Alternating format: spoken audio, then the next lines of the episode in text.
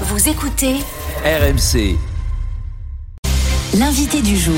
L'invité du jour, c'est vous, Bernard Vivier, bonjour. Vous êtes le directeur de l'Institut supérieur du travail, c'est un organisme spécialisé euh, dans les relations sociales et syndicales. On va s'interroger sur la poursuite du mouvement, est-ce que ça s'essouffle ou est-ce que ça se radicalise? Et on va d'ailleurs commencer, avant que vous ne nous expliquiez, euh, par rejoindre Nicolas Repère. Nicolas, vous êtes euh, à Lavera, la raffinerie Lavera, c'est près de Martigues. Vous y aviez passé la nuit parce que cette raffinerie eh bien, était en grève. Il y avait une AG cette nuit. Cette AG, vous y avez euh, assisté. Qu'est-ce qui a été décidé sur la poursuite du mouvement? Eh bien, la quarantaine de salariés, Apolline, euh, s'est réunie dès 5 heures du matin. C'était l'heure euh, à laquelle ils prenaient euh, leur poste. Et ils ont voté à l'unanimité la reconduction de, de la grève jusqu'à lundi matin. Il n'y aura donc pas d'exportation de carburant et il y aura aussi une baisse de la production. C'est ce qu'ils ont décidé. Euh, ils ont bien suivi que leurs collègues de la, de la raffinerie Esso de, de Port-Jérôme en Normandie ont, eux, repris le travail. Mais ça ne les décourage pas. Les syndicats CGT en tête restent vraiment déterminés. Ils ont conscience de leur pouvoir de nuisance et ils disent qu'ils qu'ils ne lâcheront pas, en tout cas, tant que le gouvernement euh, n'abrogera pas son, projet de réforme des retraites. Et effectivement, merci euh, Nicolas hein, d'avoir euh, passé la nuit et puis euh, assisté à cette AG. Effectivement, et c'est à vous que je pose la question, Bernard Vivier. certaines raffineries ont repris le travail. C'est le cas notamment de Gravenchon en Normandie. D'autres, comme nous le disait Nicolas à l'instant, décident de poursuivre le mouvement. Est-ce que c'est le signe que finalement la mobilisation ils sont partagés, que ça s'essouffle. Quel regard vous portez là-dessus? Est-ce que ça s'essouffle ou est-ce que ça se poursuit? Globalement, le mouvement ne peut aller qu'en s'affaiblissant. Mais dans la conjoncture actuelle, et notamment à l'approche du congrès de la CGT, nous l'oublions pas, qui se déroulera Fin mars. à Clermont-Ferrand du 27 au 31 mars, euh, des, des crispations euh, vont pouvoir se vont, vont se produire. Donc, mais globalement, ce Ça veut dire qu'il faut lire le mouvement global euh, en France aujourd'hui aussi à la lumière de ce qui se passe en interne à la CGT, quoi. Oui, mais pour des raisons également euh, liées à la réforme des retraites.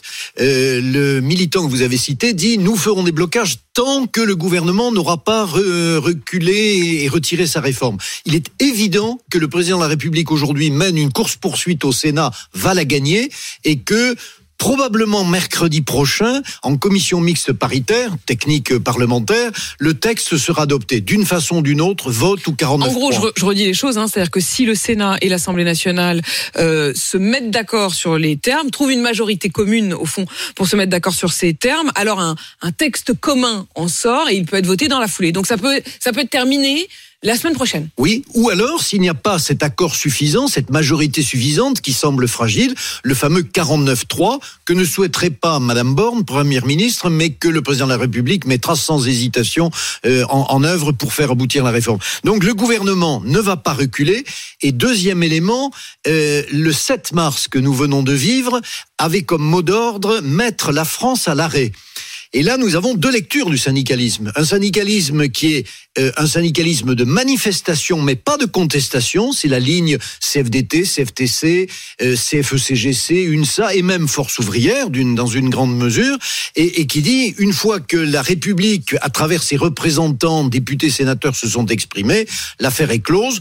On en, Ils sont légitimistes au ils sont légitimistes. On fera payer ça au président de la République d'une autre façon. Le corps social réagira évidemment aussi parce que euh, euh, il peut y avoir des manifestations. Mais nous ne contesterons plus Exactement. euh, la réalité de cette loi. Exactement. Ou alors, Ou alors il y a l'autre L'autre, vision. qui est un syndicalisme de contestation très français que porte toujours la CGT, pas uniquement parce que la CGT est une organisation qui sait aussi négocier, qui sait signer des accords, mais là sur cette affaire-là et notamment à l'approche de son congrès, euh, Philippe Martinez n'a qu'une voie possible, c'est laisser faire ces fédérations, celles de ces fédérations qui veulent aller au blocage, On pense avec des particulièrement à la Fédération des Bouches-du-Rhône. Hein. Euh, Son Oui. représentant était d'ailleurs mon invité euh, hier et on sentait que lui, il voulait véritablement aller au blocage. Il refuse l'idée même que l'État puisse réquisitionner parfois les, les raffineries. Philippe Martinez, je le rappelle, qui sera donc mon invité à 8h30. Euh, et on verra évidemment s'il reconnaît une forme d'essoufflement ou s'il veut mener la lutte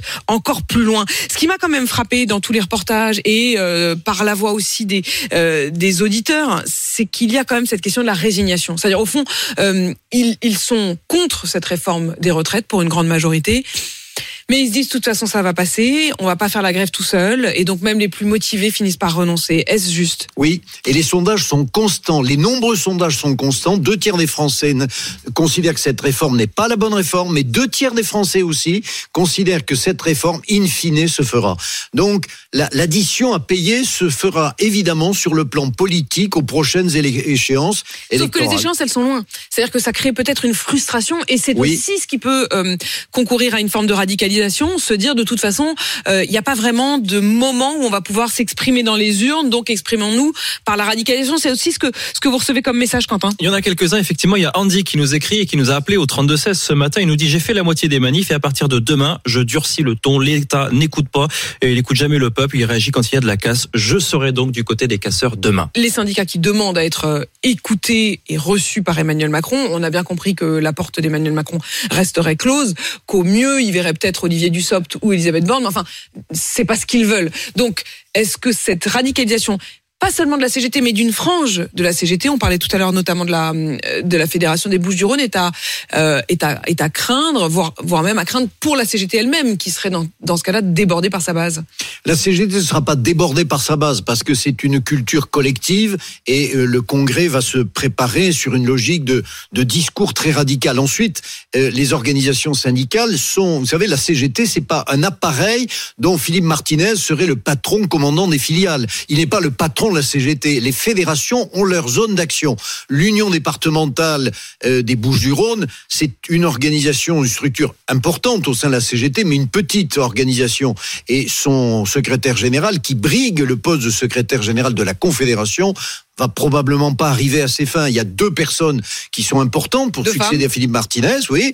Euh, c'est Céline Verzelletti et Marie Buisson deux profils différents. Euh, Marie Buisson a le soutien de Philippe Martinez et, Céline Verzelletti a, a, a l'appui de d'autres militants plus exigeant, plus dur, moins plus fermé, plus replié, pardon, plus replié sur la défense des acquis, c'est-à-dire le nucléaire, la chimie. Donc ce sont les secteurs qui aujourd'hui sont en pointe dans l'actualité sociale.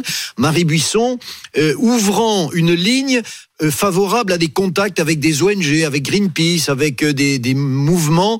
C'est aussi sur la question de l'industrie, de l'énergie que se joue l'avenir de la CGT. Exactement, parce que sur le, sur le fond, les troupes de la CGT sont encore dans les bastions traditionnels. Que le grand gagnant, c'est Laurent Berger, du coup? Pardon? Est-ce que vous diriez que le grand gagnant, c'est Laurent Berger? Non, pas forcément. Pas forcément parce que la CGT reste une grosse organisation. Vous savez, la CGT, c'est 803 unions locales. Alors en audience, la CGT est évidemment la première organisation syndicale. Mais quand il s'agit de faire des manifestations, à plus forte raison des conflits et des grèves, la, grande organisation qui sait faire, c'est la CGT. C'est la CGT. Merci beaucoup euh, Bernard Vivier, vous qui êtes donc directeur de l'Institut supérieur du travail. Et je le rappelle, le patron, encore pour quelques temps, de la CGT, Philippe Martinez, sera mon invité à 8h30.